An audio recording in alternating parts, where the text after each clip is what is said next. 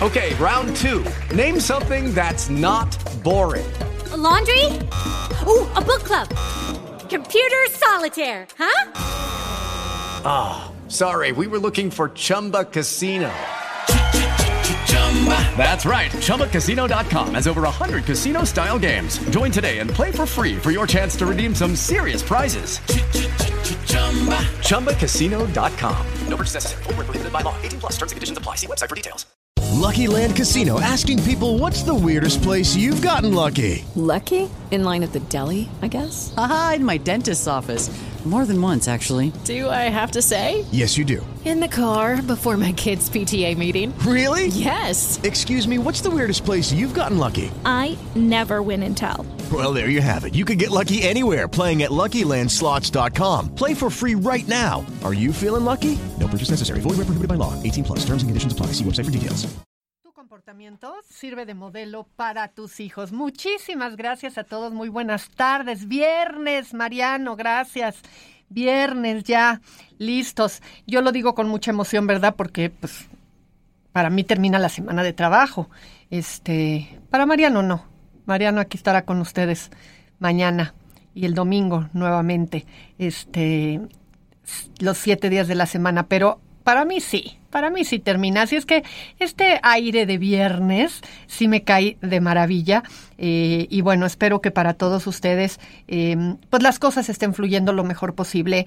Eh, aún con todo lo que estamos viviendo, en el mejor ánimo y que si la semana no fue una buena semana, pues por lo menos la vayamos llevando de la mejor forma por, por nuestro propio bien, no nada más por quienes nos rodean, por nuestro propio bien. Así es que de verdad muy buenas tardes y esperemos que el programa cumpla con la expectativa eh, que ustedes tengan puesto en él eh, para que encuentren respuestas, orientación, eh, pues podamos ver que si en alguna cosa híjole, todos los seres humanos podemos ser parte de uno mismo?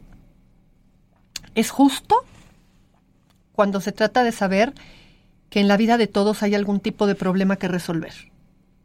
Y que todos tenemos cuestionamientos y dudas en nuestra cabeza. Así es que espero que, como siempre, más de uno eh, sea el que encuentre algún tipo de respuesta en esto. Y mm, para ya no darle más vueltas al asunto, le doy una saludada este, general a todo el equipo y vamos a entrar de lleno con el primer mensaje. Dice, buenos días, doctora. Siempre escucho su programa y esta vez me animé a escribirle. Tengo 10 años de viuda, 8 años de vivir con otra persona. Él tiene cuatro hijos y yo tengo tres hijas. Cuando yo le conocí, él ya tenía varios años solo él dice que nunca se casó y em, que nunca se casó. Yo cuando empecé a vivir con él tenía a mis tres hijas y en ese momento vivía solo con la más chica. Desde que vivo con él, cada año van sus hijos con la que fue su esposa y a mí siempre me ha molestado porque no llegan en donde yo vivo, llegan con sus hermanas de él, que son mis vecinas. Pero hace unos días le vi unos mensajes en su teléfono de una conversación con una de sus hijas, de sus hijos, y le decía que se enteró, que se había casado conmigo. Él le contestó que no, que él seguía soltero, que nada más estaba conmigo. Y me dolió porque él siempre me dice que yo soy su esposa, aunque no tengamos un papel. Me siento confundida. Fíjense cómo siempre todo el, todo el tema de los significados nos lleva a um, entrar en dilemas, en complicaciones, en situaciones de rechazo, de qué tan queridos somos, hasta dónde pertenezco, hasta dónde mi relación es segura, en fin, toda una serie de, cuestionamientos ahí. No me das las edades de los hijos de él ni de tus hijas, pero esto me lleva, por lo que describes después, a pensar cómo con frecuencia se no se tienen claras las cuestiones cuando uno se vuelve a relacionar después de un matrimonio previo. ¿Y qué papel va a tener la otra persona en mi vida y qué papel va a tener la otra persona en la vida de mis hijos? Y algo que no solemos hacer bien es que, primero, yo tengo que empezar a relacionarme con la persona con la que parecería que voy a hacer una relación de pareja, después de un tiempo que ya veo que esa relación va caminando y que parece que pinta más o menos seria, no porque me dice cosas bonitas al oído, sino porque es congruente en sus comportamientos, hablo con mis hijos o mis hijas, o sea, lo que sea, no importa, y les digo, ok, estoy pensando y está viendo esto y me estoy sintiendo a gusto y quisiera que ustedes consideren la posibilidad de que yo rehaga mi vida. Posteriormente, presentamos a la persona y damos espacio para que las personas convivan, se relacionen entre sí, se vayan conociendo. Los hijos no tienen por qué aceptar como por herencia la confianza en esa persona ni el cariño a esa persona nada más porque le gusta a mi papá o a mi mamá. Tengo que generar mi propio trato con esa persona. Cuarto, una vez que definimos formalizar la relación, hablo yo primero con mis hijos y les digo, a ver, lo que decidimos es esto. Y posteriormente hablamos juntos con nuestros hijos y hablamos juntos con los hijos de la otra persona para decir, hemos tomado la siguiente decisión y la forma en la que nos vamos a organizar va a ser esta. Si alguna de las partes no está pudiendo hacer un buen manejo con sus propios hijos, no apresuren la relación ni la formalicen, porque eso se, se les va a revertir, que eso es lo que está pasando ahorita en el mensaje que nos están enviando esta persona. Al ver la interacción y este hijo decirle, te casaste con esta mujer, este hombre dice, no, pues no, no estoy casado. Cosa que es cierto, porque si nos vamos a los planes legales, tal cual, pues un matrimonio es un matrimonio en el cual hay un papel frente a la ley que dice que tú y yo nos casamos en tal fecha y a tal hora y que contrajimos tal compromiso. Entonces, en ese sentido, él está diciendo a su hijo que no es verdad, que no están casados, cosa que en eso es cierto. A ti lo que te duele es que él te dice que el compromiso que tiene contigo es el mismo compromiso si hubiera papel que si no hubiera papel. Lo que pone en evidencia aquí más bien es que tiene un tema con sus hijos, a quienes él siente, por lo menos con ese hijo, que está traicionándolo por haber suplido a lo mejor la presencia de su madre en su vida. Y todo ese contexto es, es el que se tiene que clarificar. Y hablando se entiende la gente. Ahora, si el acuerdo es que estos hijos no van a llegar con ustedes porque no se sienten cómodos contigo, bueno, ese no es un asunto, dependiendo de la edad que tengan ellos, que ustedes van a poder imponer, porque ya están en un momento, pues más tarde en la relación. Pero comenté todo lo anterior porque, como siempre les digo, esto es para todos, no nada más para quien escribe. Regresamos. Hola, Chayo. Te admiro al igual que a Mariano. Gracias por su amor al prójimo. Soy fulanita de tal de 39 años. Mi pareja tiene 43. Llevo en unión libre 19 años y tenemos cuatro hijos, una mujer de 18, un hombre de 15, un hombre de 7 y una mujer de 6. Mi problema es que tiene como un año que empecé con disminución del deseo sexual por mi pareja, pero ahora se ha acrecentado, tengo mucha frustración y coraje conmigo y con él por todo lo que le permití años atrás. Él por más de 10 años parecía que no tenía familia, andaba como soltero. Yo como si ni existiera. Después de que nació mi última hija empezó a cambiar para bien, solo que toma casi a diario, muchas veces a emborracharse por completo. Tiene un mes que fui a consulta a salud mental y estaba presentando mucha ansiedad y otros síntomas. Me recetaron medicamento, me siento mejor, también me voy a correr en las mañanas y me gusta leer. Ya te leí tu libro, ya leí tu libro, por cierto, me cuesta trabajo la intimidad. No sé qué hacer, ¿es psicológico o físico? Se me olvidó, se me olvidaba comentarte que mi pareja me pregunta si ya no lo quiero o por qué ya no quiero estar con él. Lo hace de manera tranquila, él es celoso, me cuida donde miro. Se enoja mucho si me ve en el celular, nunca me ha ayudado en la educación de nuestros hijos. En fin, por lo menos te agradezco este desahogo en la escritura y por leerme. En las relaciones em, de pareja van pasando dos cosas. La primera es que se van acumulando situaciones cotidianas cuando no las resolvemos y se van volviendo parte de nuestra historia. Y entonces llega un momento en el que acabamos casi desahuciando la relación, es decir, ay, ya para qué le digo si de todas maneras no cambia. Muchas personas a veces están en el paso previo. Le estoy queriendo decir cosas a, la, a, la, a mi pareja, pero ¿cómo se las digo para que me escuche? ¿Cómo se las digo para que vea que tengo buena intención, lo que quiero es que cambie. ¿Cómo le hago para que este eh, vea que no es reclamo, que de verdad quiero? Hasta que conforme se repite, se repite, se repite, se repite la circunstancia, nos vamos dando cuenta que las cosas no se modifican y que solamente las vamos acumulando. Y entonces decimos, Ay, ya para qué es puro pelear, ¿no? ¿Qué pasa aquí?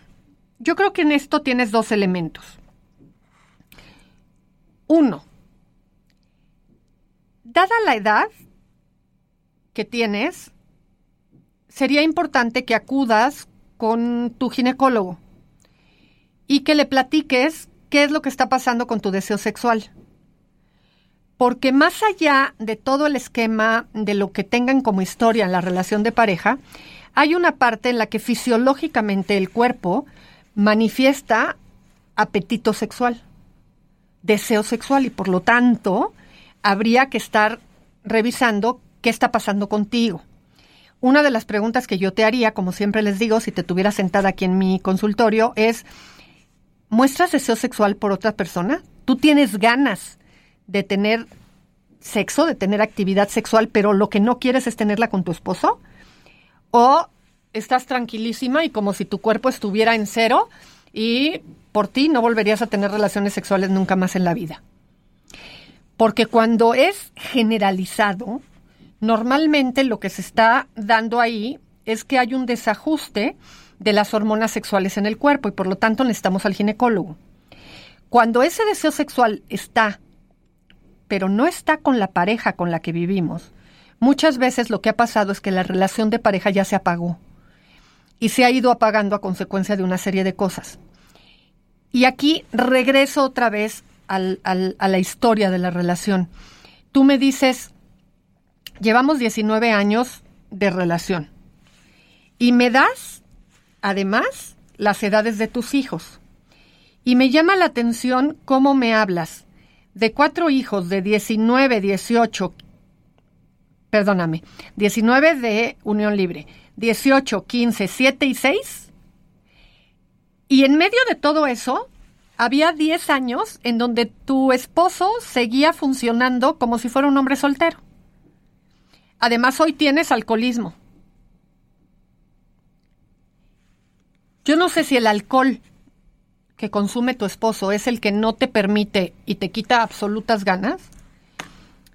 Él te cuestiona si ya no lo quieres. Yo no sé qué pasa si tú le contestas que lo que pasa es que no tienes ganas de tomar de, de tener sexo con él, porque su manera de consumir alcohol, pues, te apaga cualquier deseo sexual. Porque de pronto una de las cosas que con frecuencia escucho es que a veces la pareja, en este caso es hombre, pero también pasa al revés, no asume ningún espíritu autocrítico de qué puede estar generando para apagar el deseo sexual en su pareja. Y en ese sentido, la interacción se vuelve de ambas partes. Y otra pregunta que también te haría es, ¿por qué siguió habiendo hijos en esta relación si tú no estabas contenta con la forma en la que él se manejaba al interior de la relación? De pronto las parejas presentan un fenómeno muy particular. Y me ha pasado mucho porque se los digo, lo veo en el consultorio. Tengo a la pareja en el consultorio hablando de graves problemas de pareja y al mismo tiempo me hablan de que están buscando tener al tercer hijo. Como si, en psicología se llama escindirse, como si separaran ser padres de ser pareja. Y luego resulta que a la hora que viene la separación o viene el divorcio, me quedé con cuatro hijos, eh, no sé qué hacer, la pareja no apoya económicamente. Eh, ¿Qué pasa? Los hijos nunca salvan una relación, ¿eh? Nunca salvan. A veces sirven de pretexto, pero en realidad, de realidad, en el fondo, es que las personas se quedan por costumbre o por comodidad. Así es que checa bien qué está pasando contigo. Regresamos. Hola, doctora Chayo, ¿cómo está? Espero que muy bien. Le escribo para pedirle que me ayude con lo siguiente. Soy un chico de 24 años. La verdad yo tengo muchos amigos. Y apenas un amigo que estimo mucho me dejó de hablar. Y fue de repente. Incluso me bloqueó de las redes sociales. No sé qué pasa. La verdad estimaba mucho su amistad, pero siento que le metieron chismes sobre mí. He querido aclarar las cosas del por qué me dejó de hablar pero me dice que lo deje por la paz y que ya no le hable. Pero dígame usted cómo lo ve, qué me aconseja. Yo la verdad sí quiero aclarar las cosas con mi amigo. Mira, a veces, en efecto, cuando uno no tiene ni la más remota idea de qué pasa y uno ya intentó, a veces hay que dejar pasar un poquito de tiempo eh, antes de acercarse nuevamente. Porque si él ya te bloqueó, si él ya te dijo que lo dejes en paz y no te está dando ninguna respuesta? Creo que seguir insistiendo solamente puede seguir generando una sensación de mayor em, adversión en contra tuya. A veces hay que tener la suficiente claridad y madurez para poder dejarle saber a la otra parte que lamentamos mucho lo que está pasando, que por respeto a su decisión vamos a dejar las cosas así de momento, que no te parece justo porque crees que hay em, que saber qué pasa, que si su decisión de todas maneras fuera la misma, tú pues la aceptarías porque uno no puede imponerse en la vida de nadie, pero que de momento lo vas a dejar así, hasta que él pueda ganar la tranquilidad suficiente para dar la oportunidad a poderlo conversar contigo. Cuando uno es demasiado insistente, cae en el acoso. Y el acoso, más que acabar dejando la sensación de que me intereso por ti, lo que acaba dejando es la sensación de que estamos siendo muy egoístas y que lo único que nos importa es estar bien nosotros y no nos importa lo que la otra persona quiere. Y yo creo que en estos momentos tú tienes que aprender a mostrarle que aunque estés en desacuerdo, puedes respetar su posición y puedes respetar su postura, pero que te gustaría conocer qué pasa. Y a veces en unos meses uno se vuelve a acercar a veces uno hace llegar una carta, pero siempre con un tono respetuoso, para poder manejarse frente a la situación. Y bueno, esto no quita que yo comente aquí, otra vez, porque los correos y los mensajes siempre son para muchas personas, no nomás para quien las escribe, que también vale la pena ser autocríticos. ¿Qué pudo haber pasado? Porque a veces se nos olvida que a lo mejor la otra persona había venido diciéndonos que tal cosa de nosotros no le gustaba y nosotros decidimos ignorar eso. Y un día la gota derrama el vaso, la persona ya no continúa, ya no nos dice, porque dice, a ver, se lo vengo diciendo hace mucho tiempo, que eso me molesta y ya estuvo. Entonces, no es que no lo sepa, es que se hace. Y a lo mejor la autocrítica por ahí es algo que nos hace falta. Entonces, chécalo y ve qué pudiera suceder. Regresamos. Hola, buenas tardes. Me llamo fulanita de tal y tengo 15 años. Te quiero pedir un consejo, ya que hace dos semanas un señor me buscó diciendo que es mi papá. Y aquí el problema es que mi mamá me había presentado con el papá de mi hermana mayor. La verdad, sigo confundida. No sé ni siquiera qué pensar. Pero ahora este señor es muy hostigoso, ya que solo se la pasa molestándome, que me quiere ver y cosas así. Pero en mí no está el deseo de conocerlo, y él me hace sentir como que es a fuerzas que tengo que verlo. Te pido un consejo, ¿qué es lo que tengo que hacer? ¿Esa fuerza que tengo que verlo? No, no es a fuerza que tienes que verlo. Pero lo que más me importa de todo es que se lo digas a tu mamá y se lo digas a las personas de tu familia en quien más confíes. No sé qué cosas haya en tu historia de vida, pero lo que sí es verdad, verdad es que a lo mejor este hombre de verdad es tu papá y en su momento se fue y hoy quiere conocerte, pero también es posible que sea una persona que lo que quiere es embaucarte, engañarte y acosarte, abusar de ti y demás. Entonces es muy peligroso lo que está pasando. Eh, tienes que decírselo a, a tu mamá. Más allá de que no tengas ganas de verlo y de que no quieras verlo, de alguna forma él consiguió la manera de entrar en contacto contigo. Y entonces eh, tienes que cuidarte de que no vaya a, eh, de alguna manera, obsesionarse y ante tu negativa, él insista, insista, insista hasta el grado de eh, buscar la manera de entrar en un contacto contigo que pudiera ser peligroso. Así es que por favor, por favor, prométeme que le vas a contar a tu mamá, al papá de tu hermana mayor, si es de confianza, eh, a, quien, a quien tú consideres. Eh, a lo mejor es el momento de tu historia, y de que conozcas tu historia. Pero sin duda alguna, uno no tiene por qué conocer a una persona, aunque sea tu papá o sea tu mamá, si tú no quieres y está reapareciendo 15 años después. Pero aquí el asunto es que eh, te tienes que cuidar. Y mucho. ¿Ok? Así es que em, hay que ver em, cómo, cómo lo haces. Los papás pueden cambiar de opinión con el paso del tiempo, se madura, se crece y a veces en ese contexto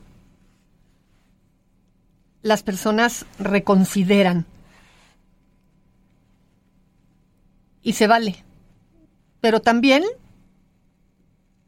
pagan el precio del haber desaparecido durante tanto tiempo de la vida de los hijos. Hay quienes tienen suerte y los hijos los quieren conocer, hay quienes no. Pero en este caso en lo particular, el que te esté buscando a ti directamente, te esté haciendo sentir que es obligatorio, no me da buena espina. Así es que, por favor, cuídate, porque esto puede ser algo mucho más allá. O es una farsa, o es real, pero no sabemos qué tipo de persona es. Y tienes que estar cuidada, acompañada y asesorada. Por el otro lado, tengo otro correo aquí que dice, hola Rosario, me gustaría que hablaras de las mujeres mayores de 40, ya que yo me siento vieja y fea. No sé si necesito ir al psicólogo, ya que me deprimo mucho. Mi pareja es más joven y le encontré mensajes que le envió a una chica de su edad. Él tiene 31 años, dice que lo hizo porque hemos peleado mucho, pero yo creo que no es por eso. Ayúdame con un consejo. Gracias y mil bendiciones. Cuando una persona no se siente bien consigo misma, normalmente lo proyecta. Y normalmente se empieza a volver persecutoria de todos los fantasmas que aparecen en la cabeza cuando eso esa etapa se está viviendo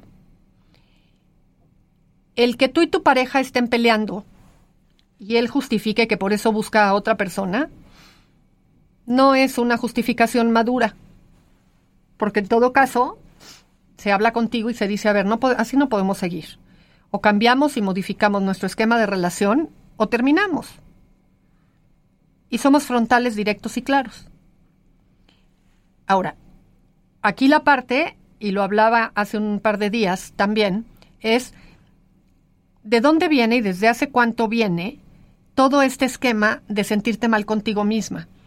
Y hace cuánto, y aquí es una solución práctica que hay que revisar siempre, dada estas edades, hace cuánto que no vas al ginecólogo y plantéale cómo te sientes. Y en base a eso, también checa con el ginecólogo porque a veces es un desajuste hormonal el que nos mete a las mujeres en depresiones en estas décadas, en la cuarta y quinta década de la, de la vida. Entonces, revisa bien qué es lo que sucede, qué es lo que hay, pero lo cierto es que una persona depresiva, se puede volver una persona muy quejosa. Y más allá de que necesite apoyo por su depresión, necesita también saber cómo la depresión impacta en los demás. Como cualquier enfermedad en una familia impacta en los demás miembros, eh, esto requiere ser atendido. Volvemos aquí a Joya 937. Soy Chayo Busquets y esto es Chayo contigo. Buenas tardes, doctora. No sé si es por este medio. Quisiera alguna orientación, puesto que tengo una ansiedad espantosa. Tengo 11 años con mi pareja y tengo dos niños, uno con discapacidad intelectual y una pequeña de 6 años. Mi problema es que mi pareja está saliendo con su psicóloga. Pero como él trabaja en Querétaro, está 15 días aquí y 15 días allá. Este último mes solo viene una semana y se va porque dice tener mucho trabajo. A través de Facebook me di cuenta que él está saliendo con ella. Ella dice ser amante del psicoanálisis y no entiendo por qué no se da cuenta que, al igual que a mí, nos está engañando. Siempre que le toco el tema me dice que estoy loca, que pienso que él es igual eh, a mí porque hace como siete años yo lo dejé y empecé una relación con un compañero de trabajo. Con esos dos meses que nos dejamos, él no dejó de buscarme, incluso me ofendió y me amenazó que si no regresaba con él, me haría la vida imposible, y me hizo incluso sentir culpable por no esperar a que pasara un tiempo de que lo dejé. Y esa culpa y el miedo a la que fuera a hacer me hizo regresar con él. Dejé a la otra persona y volvimos, pero a partir de ahí me ha engañado infinidad de veces. Eso me lo han dicho sus amigos. No lo había visto hasta ahora. No sé si tengo que hablar con la psicóloga y contarle que él sigue conmigo. A mi hija le da como depresión, porque ya casi no nos contesta ni llamadas ni mensajes, y estábamos acostumbrados a hablar diario, aunque estuviera allá.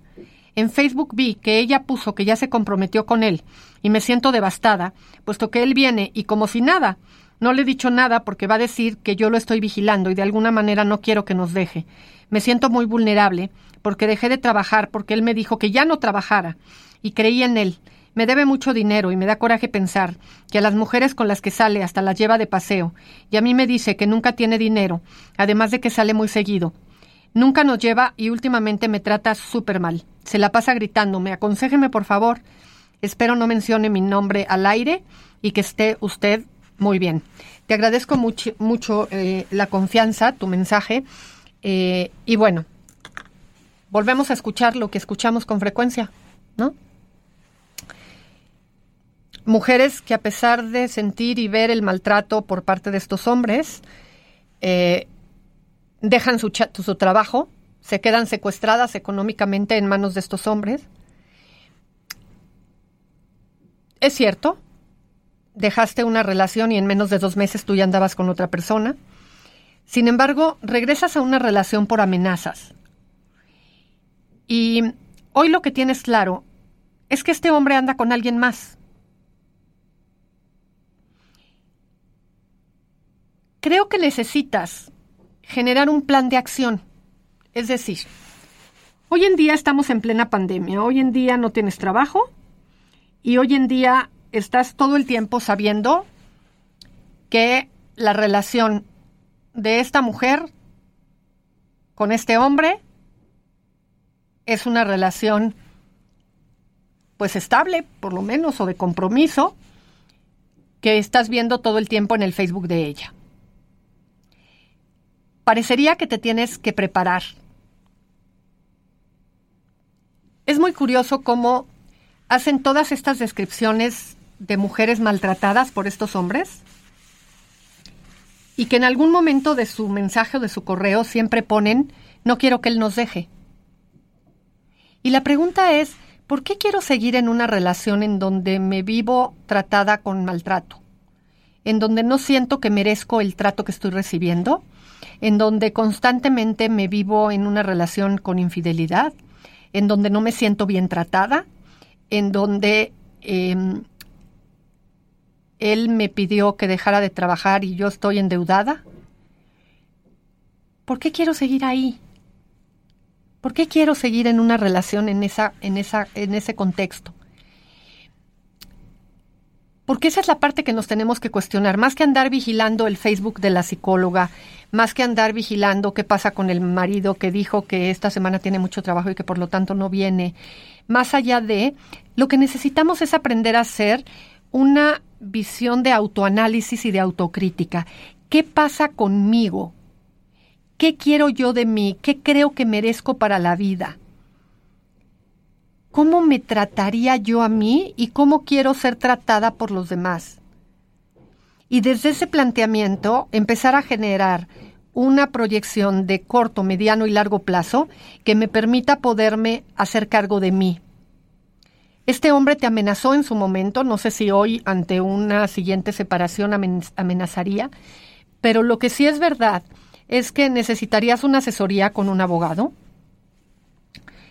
que necesitarías poderte eh, preguntar a ti si hoy estarías igualmente atemorizada frente a sus amenazas como lo pudiste haber estado en su momento, y si ese hombre y esas amenazas corresponden con el trato que te da, de tal manera que esa violencia se pudiera ver aterrizada de formas realistas, o solamente, pues de alguna manera te metió temor.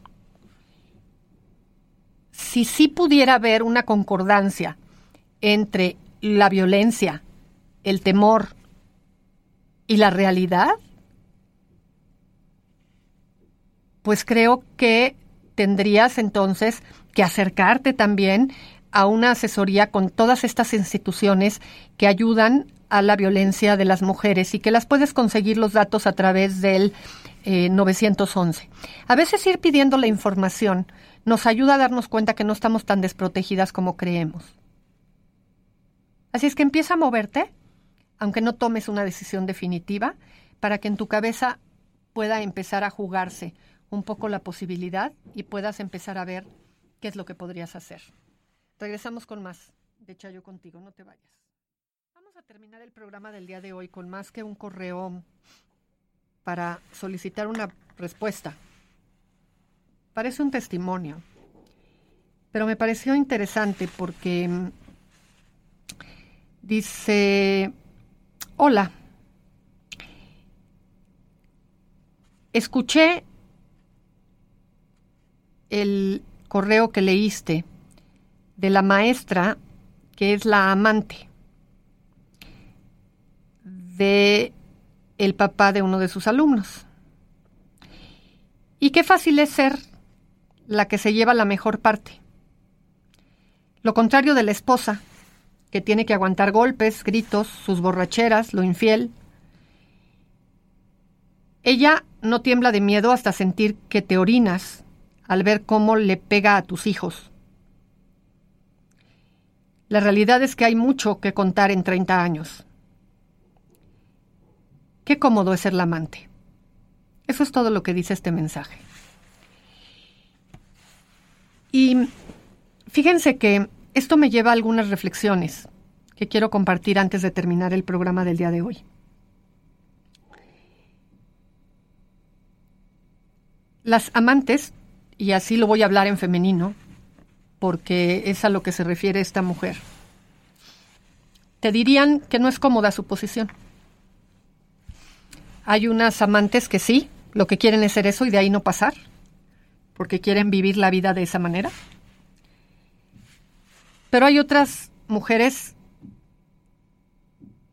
que lo que son son amantes engañadas, es decir, amantes a las que les hacen creer que la relación con la esposa es muy mala, que la esposa es la mujer histérica o es una mujer muy enferma o es una mujer que no quiere dar el divorcio, em, que tienen que ellos estar ahí porque si no esta mujer se abusa de estos hijos o que en algún momento la va a dejar porque el gran amor de la vida es esta mujer que es la amante.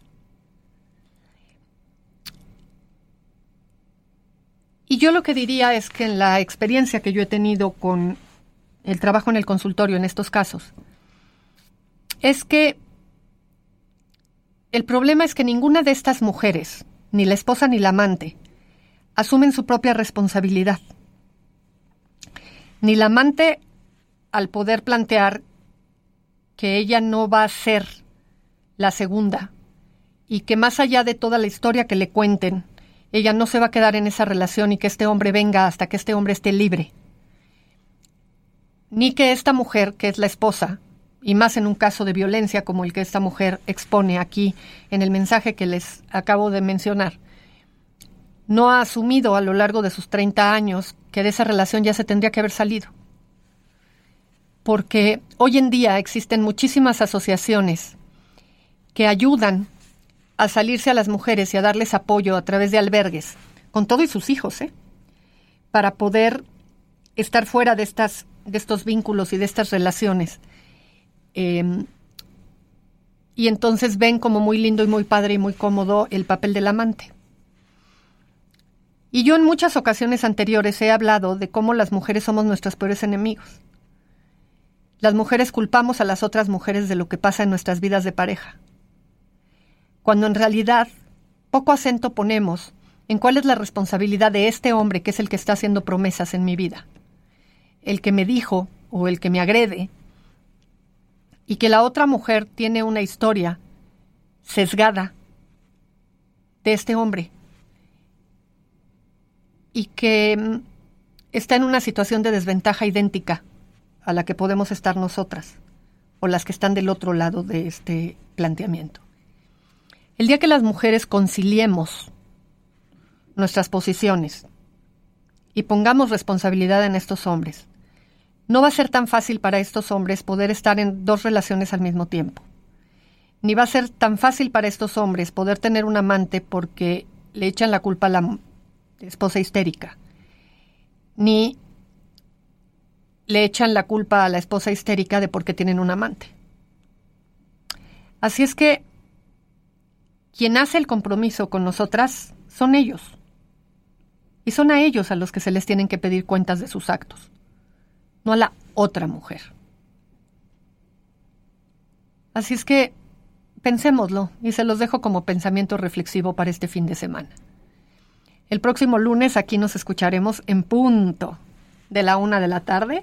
Yo soy Chayo Busquets, esto es Chayo contigo. Te quedas en la compañía de Fer Quintana y nosotros nos escuchamos el lunes. Abre tu corazón, dona tus órganos. Recuerda que todos los tuyos también podrían necesitarlos. Dale más potencia a tu primavera con The Home Depot. Obtén una potencia similar a la de la gasolina para podar, recortar y soplar con el sistema OnePlus de 18 voltios de Ryobi desde solo 89 dólares. Potencia para podar un tercio de un acre con una carga. Potencia para recortar el césped que dura hasta dos horas. Y fuerza de soplado de 110 millas por hora. Todo con una batería intercambiable. Llévate el sistema inalámbrico OnePlus de 18 voltios de Ryobi. Solo en The Home Depot. Haces más. Logras más.